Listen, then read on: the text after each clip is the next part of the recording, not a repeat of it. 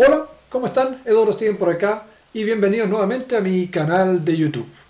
Eh, antes de continuar, y ya como es una costumbre en mis últimos videos, les quiero recordar que también este video, al igual que los, todos los que he grabado, los pueden escuchar en mi podcast o en Spotify. En la descripción del video están los links para que puedan dirigirse a esos sitios. Bueno, ahora les voy a contar de qué se trata lo que vamos a conversar en este video es sobre el posicionamiento de marca o marca. ¿Cómo la podemos posicionar? ¿Cuáles las estrategias y las herramientas que podemos seguir? ¿Y cuáles son los errores en que tenemos que fijarnos para poder lograr este trabajo? Eh, antes de continuar y entrar ya en más detalles y algunos ejercicios que quiero trabajar con ustedes, veamos entonces lo que yo entiendo o normalmente se entiende como marca y posicionamiento de marca. Veamos esta diapositiva. ¿Qué son las marcas? Las marcas son el activo más importante de las empresas o negocios y representan en muchos casos la supervivencia de las mismas en el corto, mediano y largo plazo. ¿Qué es posicionamiento de marca? Es el lugar que ocupa una marca en la mente del consumidor respecto a la competencia. Es crear una imagen propia en la mente del público que le harán diferenciarse del resto de la competencia.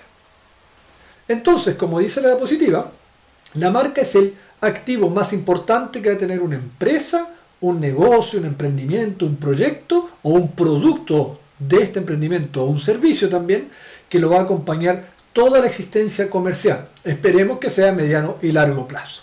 Y también el posicionamiento es cómo es percibido en la mente del consumidor o posible consumidor este producto o, este, o esta marca o esta empresa, cómo es percibido. Ahora, es muy importante que tengamos claro que este trabajo de posicionar una marca, de lograr ser posicionada en el tiempo, no es de corto plazo, es de mediano y realmente de largo plazo. Es un trabajo constante en el tiempo para lograr estar posicionada.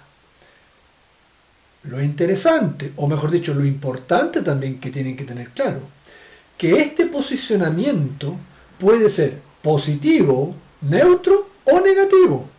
Y no necesariamente lo negativo quiere decir que no van a consumir el producto.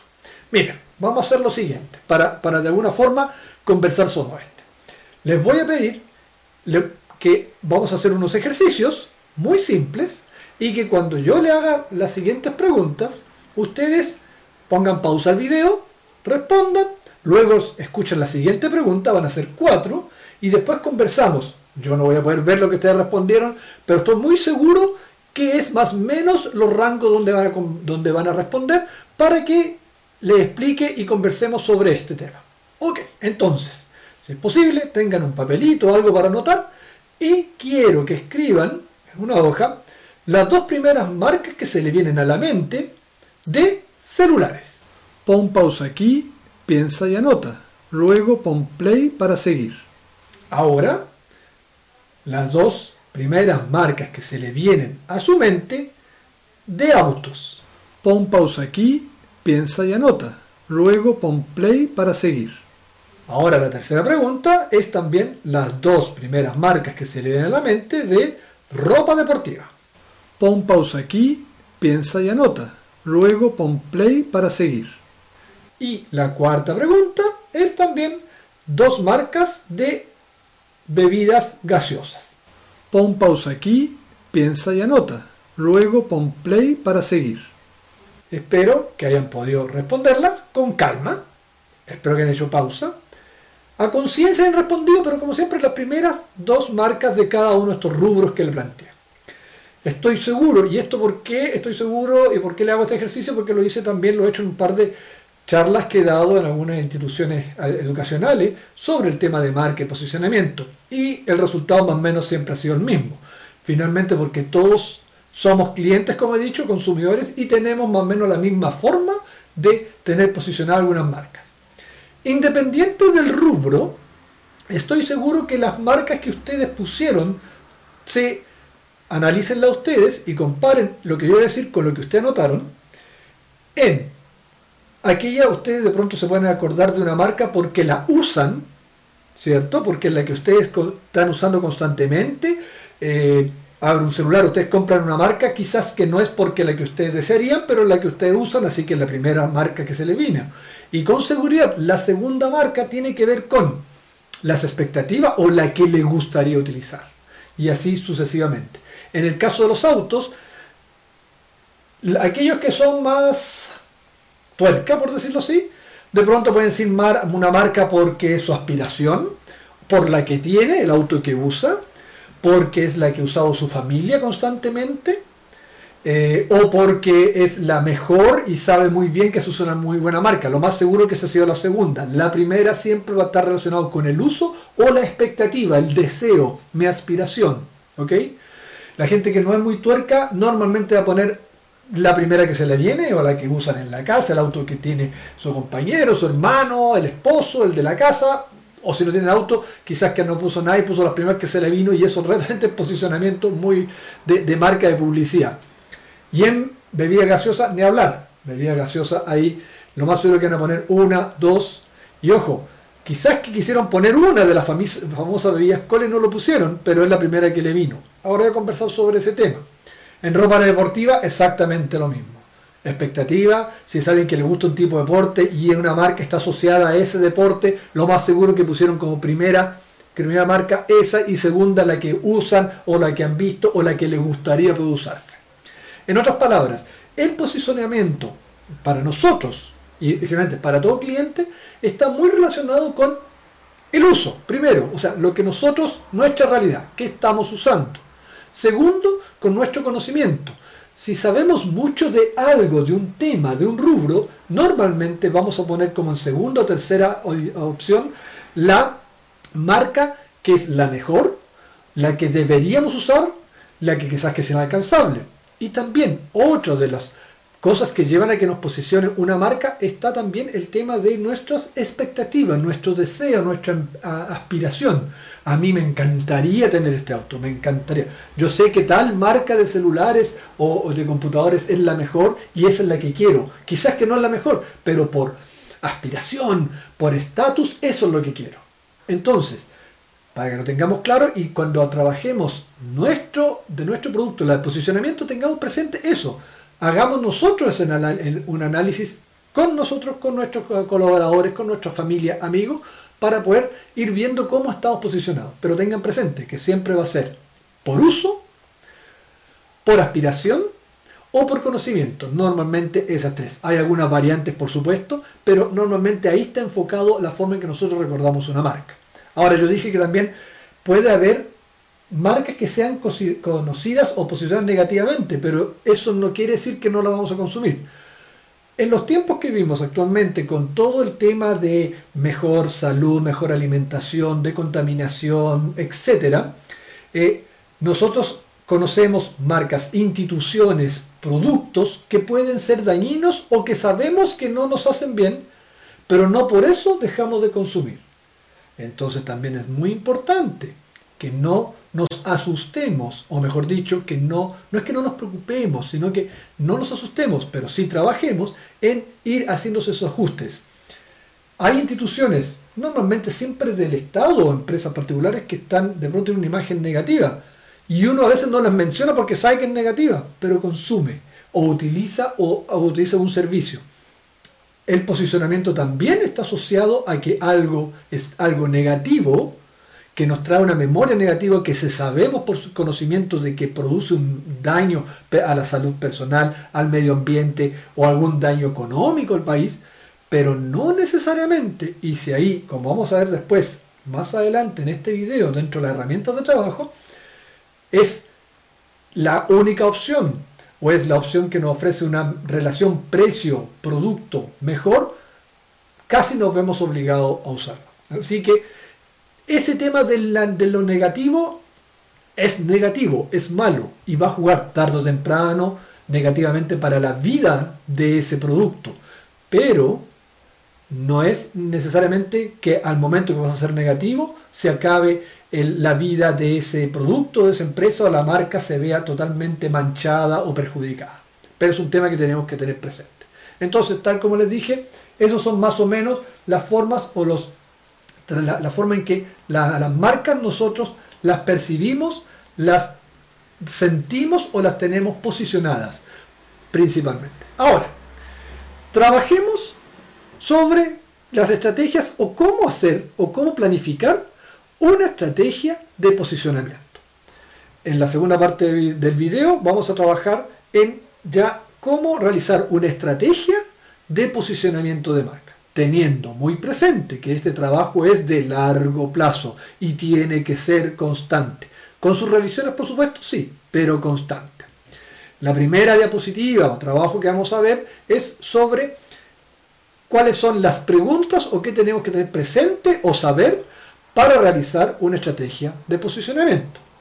La segunda set de diapositivas donde voy a conversar con ustedes es sobre las herramientas o estrategias o puntos para realizar este tipo de estrategias, los distintos tipos de estrategias que podemos utilizar para el posicionamiento.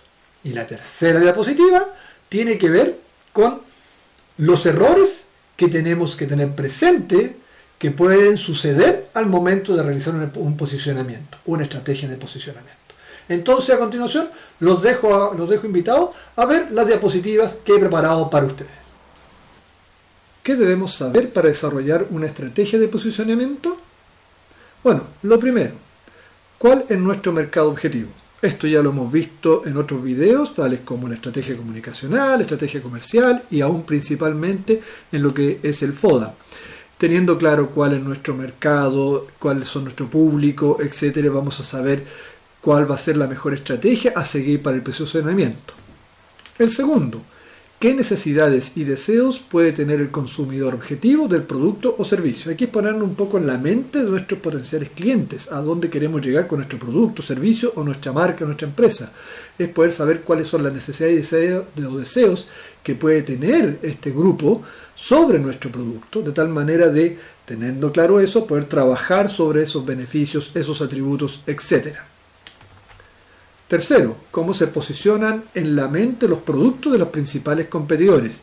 Aquí también es algo que un poco tenemos que ver cómo lo averiguamos, trabajar de forma muy artesanal, de pronto muy personal, eh, hacer un análisis, si es que no podemos, no tenemos recursos para contratar empresas que hagan esto y podamos hacerlo nosotros mismos con nuestros colaboradores o amigos o gente que nos pueda apoyar, es poder ver cómo está percibiendo. Y recuerden que nosotros siempre somos clientes, así que nosotros también podemos tener una imagen de los productos de nuestra competencia, es saber cómo están posicionados, es de tratar de hacerlo de la mejor forma. También se acuerdan que una vez en el video del FODA lo mencioné, no es malo poder realizar un FODA de nuestra competencia, con lo que nosotros vemos y percibimos. No vamos a entrar en detalle, no tenemos la información directa por parte de ellos, pero también nos puede servir mucho utilizar esas herramientas para poder ver o definir, mejor dicho, cuáles son los, cómo está posicionado el producto nuestra competencia en la mente de nuestros posibles o futuros consumidores.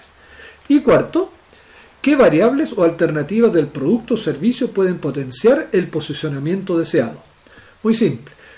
Teniendo claro un poco haber trabajado en el punto 2, cuáles son las necesidades y deseos que nosotros pensamos, creemos o hemos logrado definir que tienen nuestros potenciales consumidores del producto o servicio que nosotros vamos a ofrecer, trabajemos y definamos o analicemos nuestro producto, cuáles son esos beneficios, esos atributos que van a potenciar ese posicionamiento, para poder trabajar después y utilizarlo eso como la herramienta principal, como input para el trabajo y la estrategia de posicionamiento.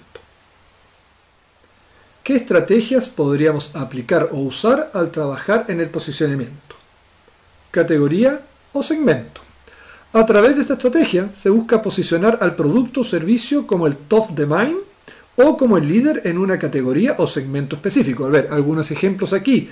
Puede ser la famosa guerra de las bebidas cola. Les recomiendo ver varios videos, historias que hay documentales sobre esto, la guerra entre Coca-Cola y Pepsi, cómo han peleado ser el líder en una categoría o segmento. También existe mucha historia con respecto a las marcas deportivas, las principales que uno conoce. Eh, también en el mundo automotriz, donde normalmente uno ve casi todo lo que estamos utilizando, siempre hay una pelea, una guerra entre comillas, de ubicarse como el líder en una categoría o segmento. El segundo, atributos. Como lo dice su nombre, es trabajar sobre aquellos atributos que pueden diferenciar al producto o servicio de la competencia. Los atributos pueden ser concretos, tales como el color, sabor, tamaño, entre otros más, y o abstractos, como la eficiencia del producto o el servicio, el estatus que le entregará y quien lo utilice, etc. La recomendación que les doy acá es enfocarse en unos pocos atributos, idealmente no más de dos, ya que entre más tengamos o más atributos queramos comunicar, más difícil será posicionar el producto o servicio en la mente del consumidor Trabajen con pocos atributos, uno o dos máximo, y sobre esos son los que tienen que esforzarse y enfocar toda la estrategia. La tercera, beneficios. Aquí el producto o servicio se posiciona en base al beneficio que proporciona. por ejemplo, recuperar la energía tomando una bebida energética luego de una ardua práctica deportiva. Eso es un beneficio o recibir un producto en tu hogar en el menor tiempo posible y de alguna forma asegurada. Por ejemplo, esto para los servicios de delivery o de encomienda. Eso es un beneficio. Cuarto, calidad o precio. Esta estrategia puede ser usada para aquellos productos o servicios donde la relación precio-calidad es evidente. Ojo, aquí podemos tener dos tipos de relaciones precio-calidad. El primer ejemplo, para darle un ejemplo, puede ser aquellos productos de buena calidad a un precio conveniente, ¿cierto? Cuando hablamos de un muy buen, las tres B algunos bueno, bonito, barato, pero un buen producto a un muy buen precio eh, razonable o que el beneficio que entrega el servicio está acorde a lo que uno está pagando, que no se siente estafado, entre comillas. Pero también hay otra relación que es cuando tenemos productos de muy alta calidad que tienen un valor alto. Y eso lo usan para separarse en segmentos de productos exclusivos. Ejemplos, disculpen que me meta en el mundo automotriz. Tenemos marcas que están asociadas con clases, con vehículos de clase media, ¿cierto? Toyota, Hyundai, etc. Y tenemos marcas que son de segmentos.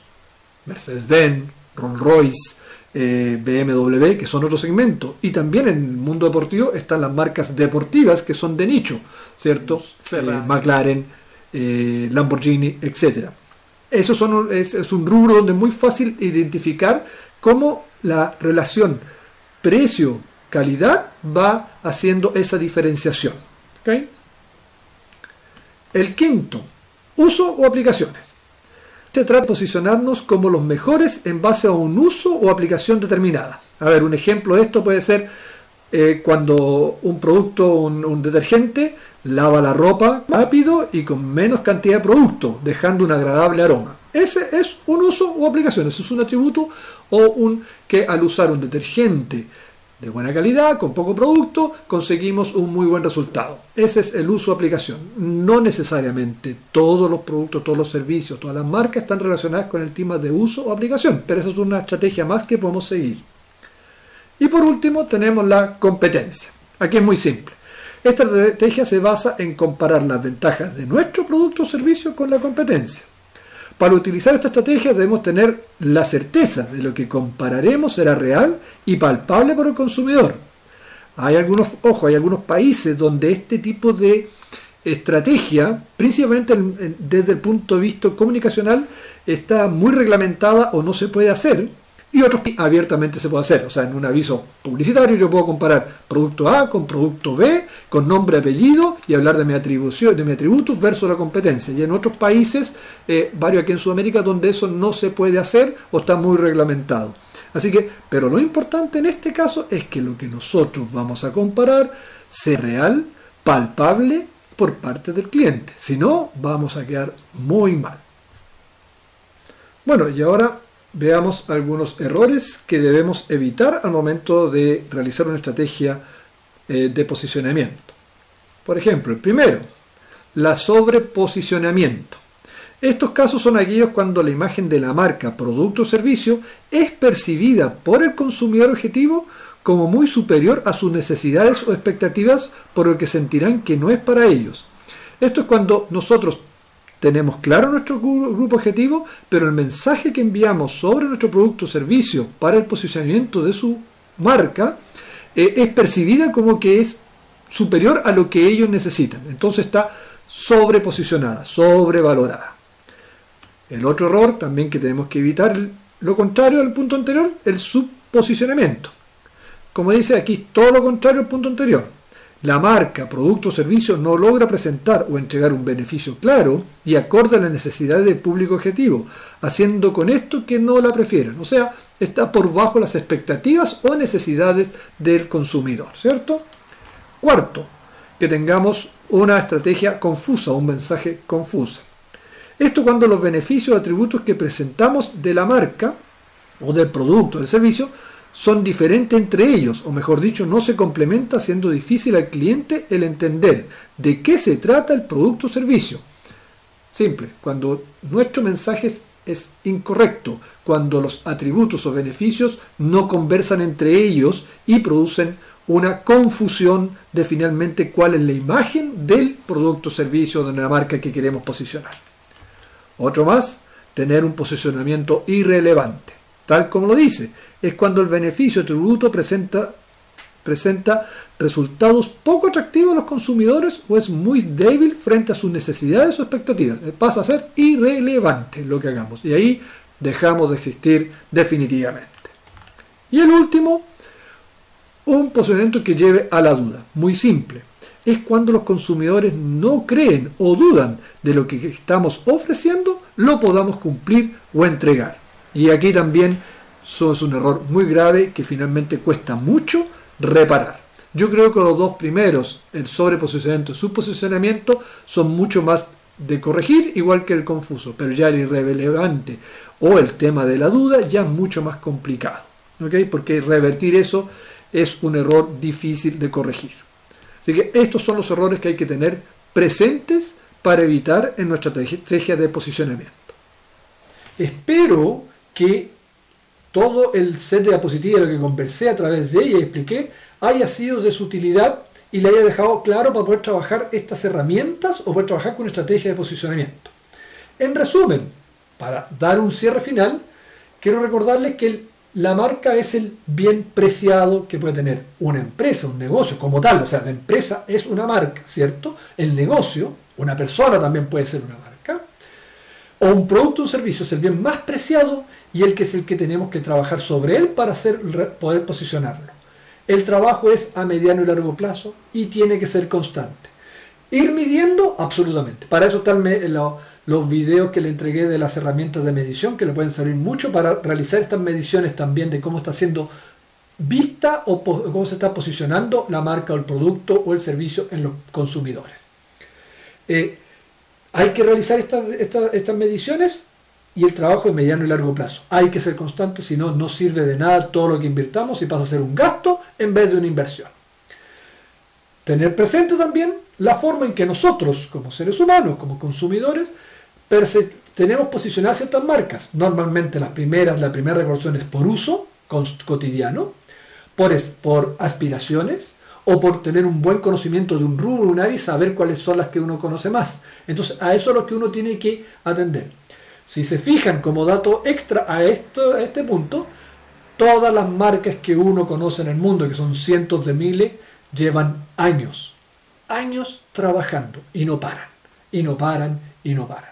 Es muy difícil o es irreal pensar que una marca nueva en un corto tiempo va a tener un posicionamiento deseado Puede ser que ustedes crean que lo están logrando, que, oh, sí, se acuerdan de mí, pero basta que pase un mes en silencio y la gente se va a olvidar.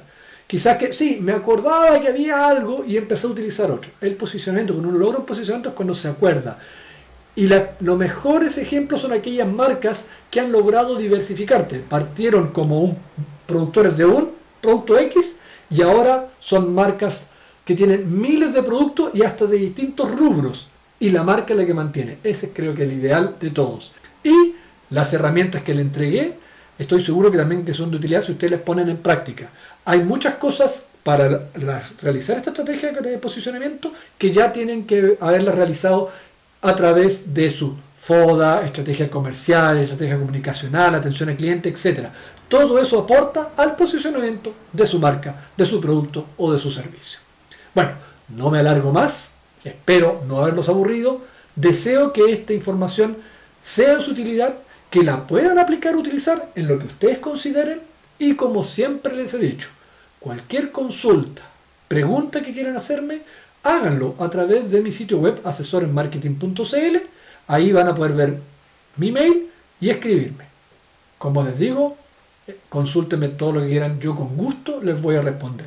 Si quieren que los llame, déjenme su teléfono y también los contactaré. Y no me olvido, recuerden que también este video, al igual que todos los otros, los pueden escuchar en mi podcast y Spotify. Los links están en la descripción del video. Bueno, nos vemos entonces en el próximo video. Chao, que estén muy bien.